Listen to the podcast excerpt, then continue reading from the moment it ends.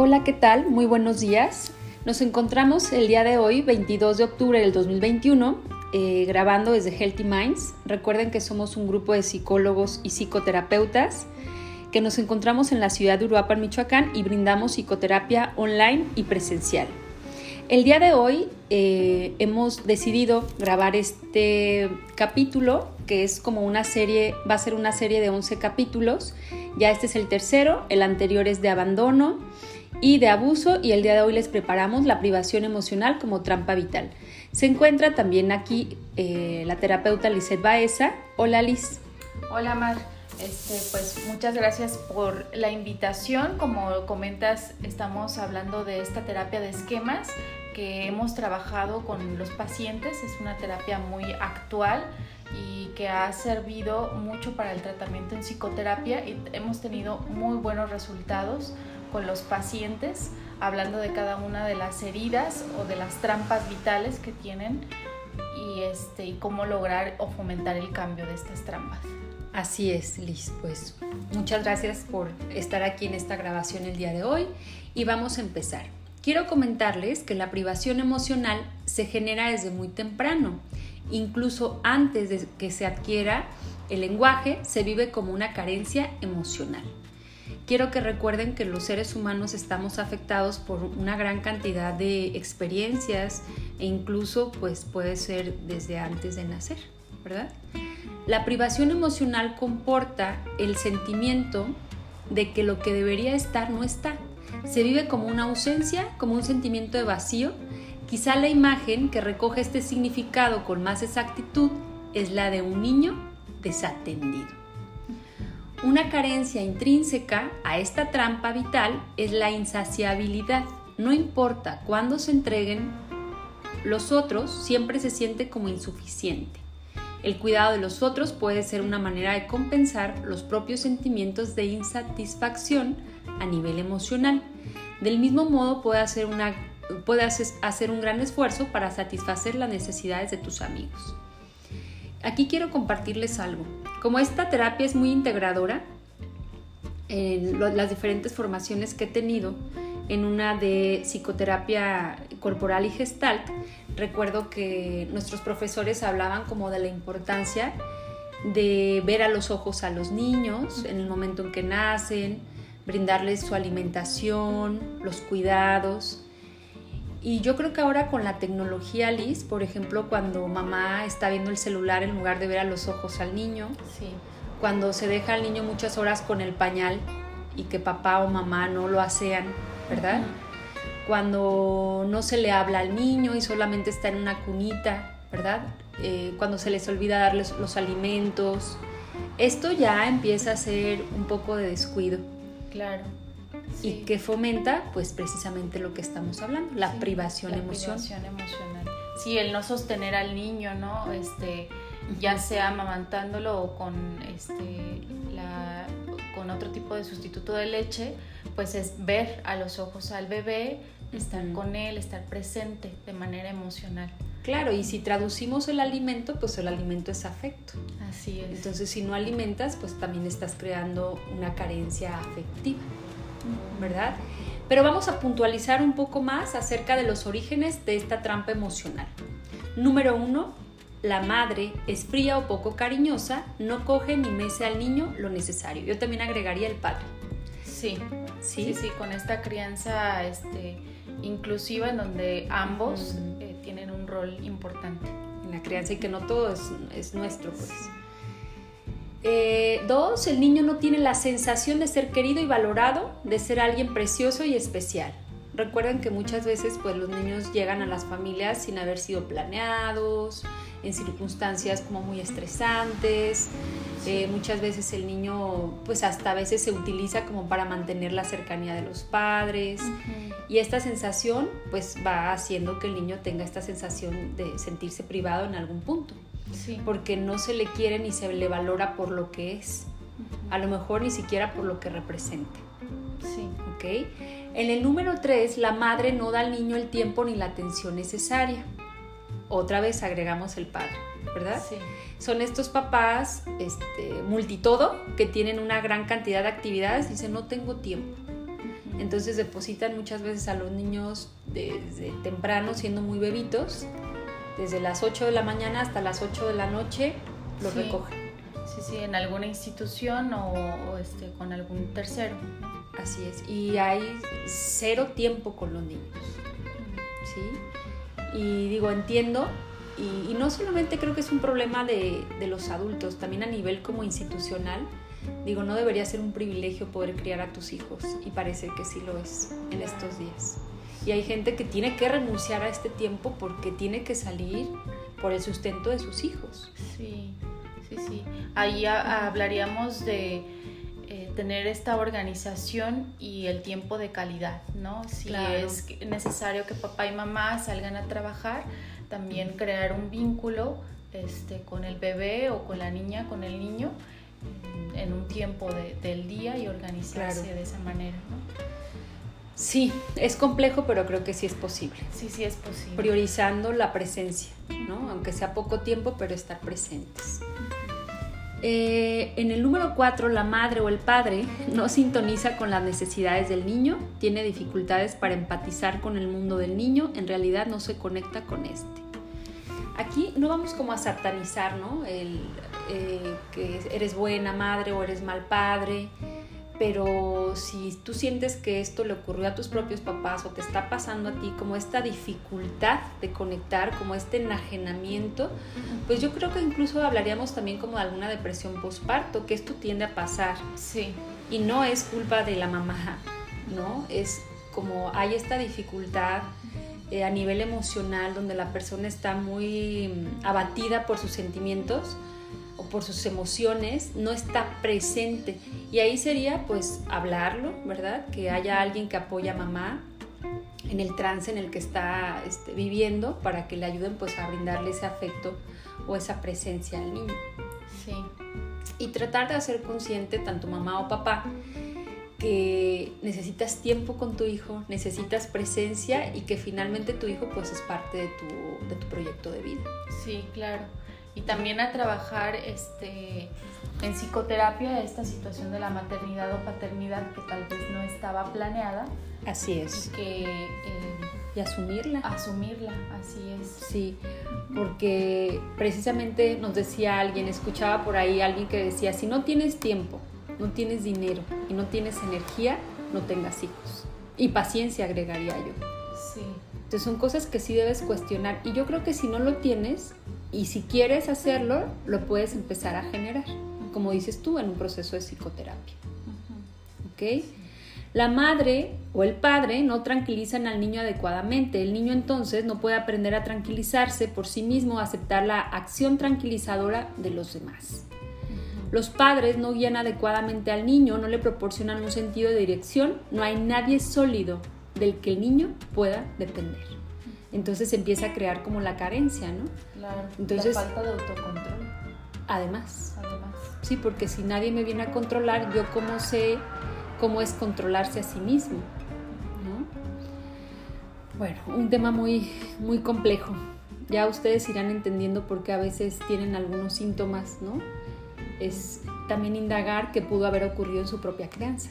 Claro, sí, es este, analizar y ver qué es lo que me ha pasado a mí, si me siento identificado con estos puntos que acabamos de, tocar, este, pues es una buena invitación para entrar a un proceso de psicoterapia y ver qué es lo que me está ocurriendo a mí y así a través del modelaje o que esto que hablábamos de la maternidad y paternidad, qué es lo que yo le puedo dar a mis hijos.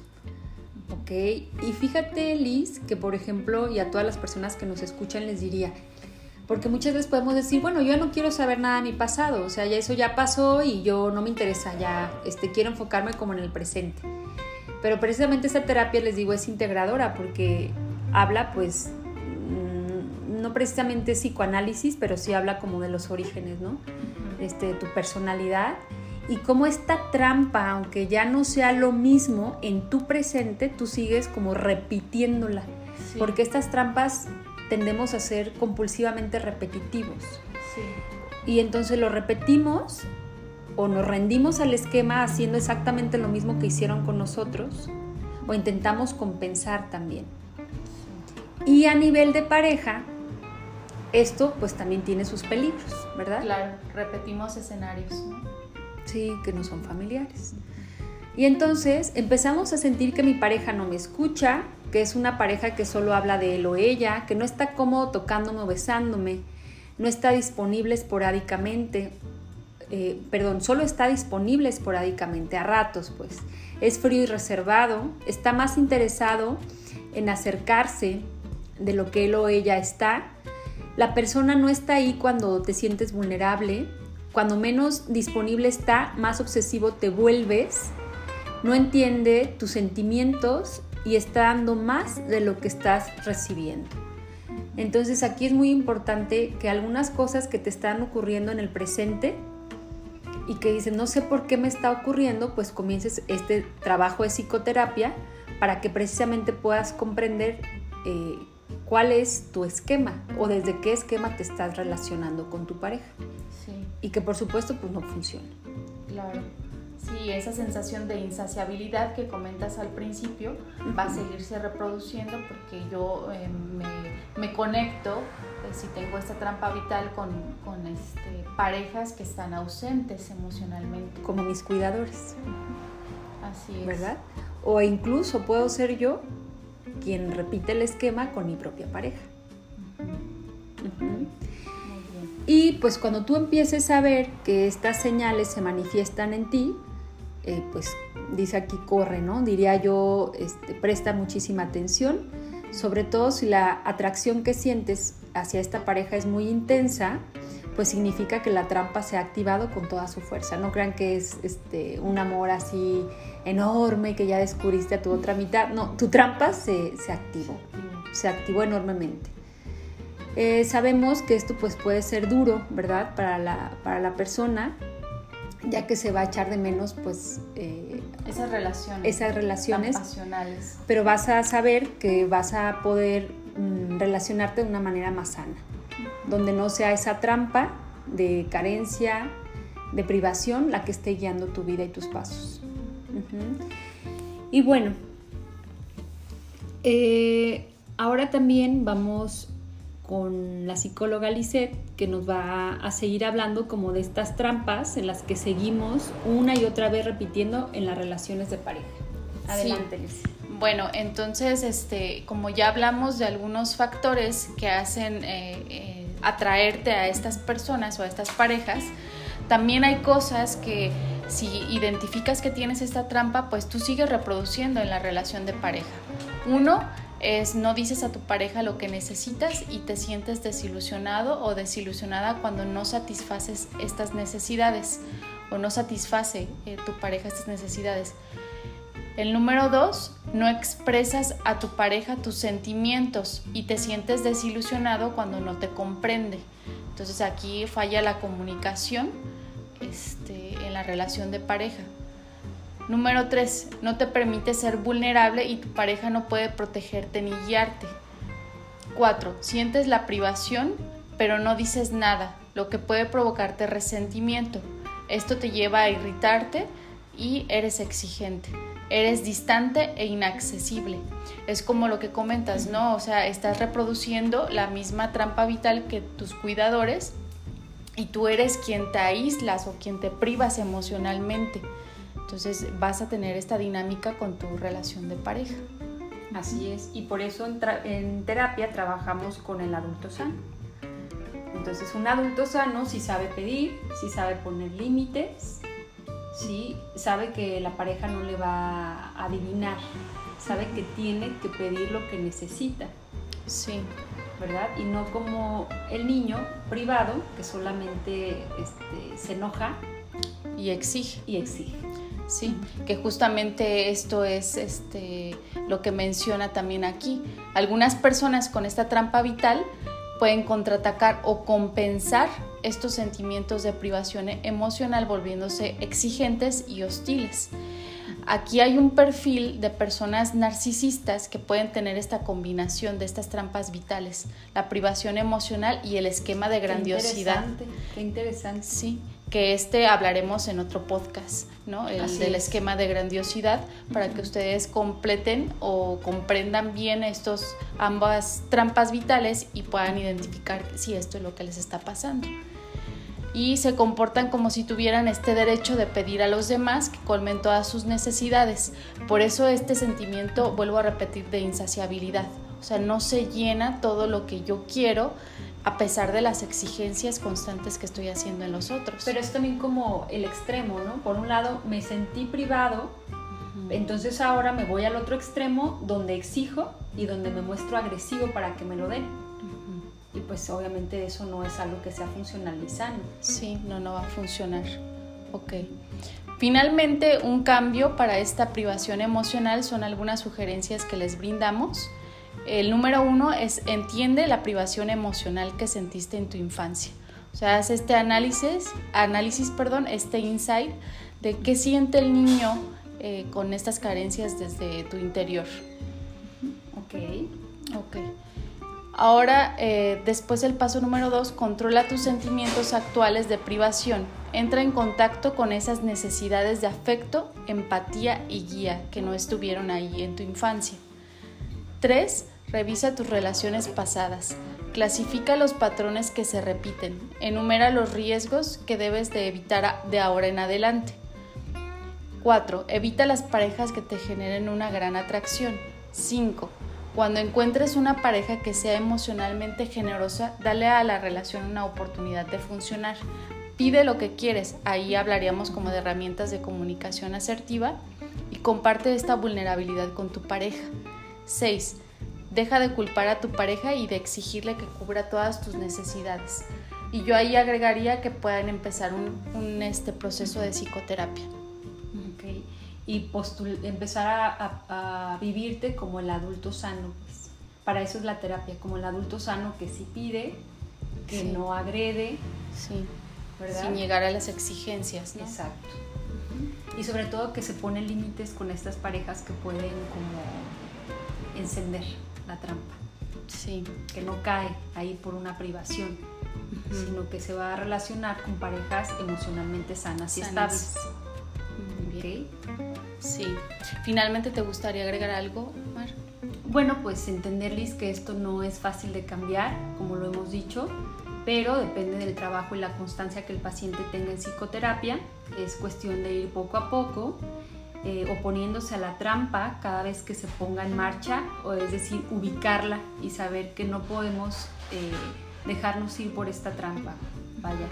Y esforzarnos al máximo eh, para ir en contra de ella, tanto a nivel racional, emocional o conductual. Claro, que es este, la terapia cognitivo-conductual la que ofrece también estas herramientas que son más eficaces. Muy bien, pues yo creo que es una información muy valiosa. Espero que la puedan analizar, que puedan hacer introspección y cualquier duda, pues saben que nos pueden contactar por nuestras redes sociales, ya sea Instagram, ya sea Facebook, o bien marcarnos al 452 127 0515. Bueno, nos despedimos. Hasta la próxima. Muchas gracias. Hasta luego.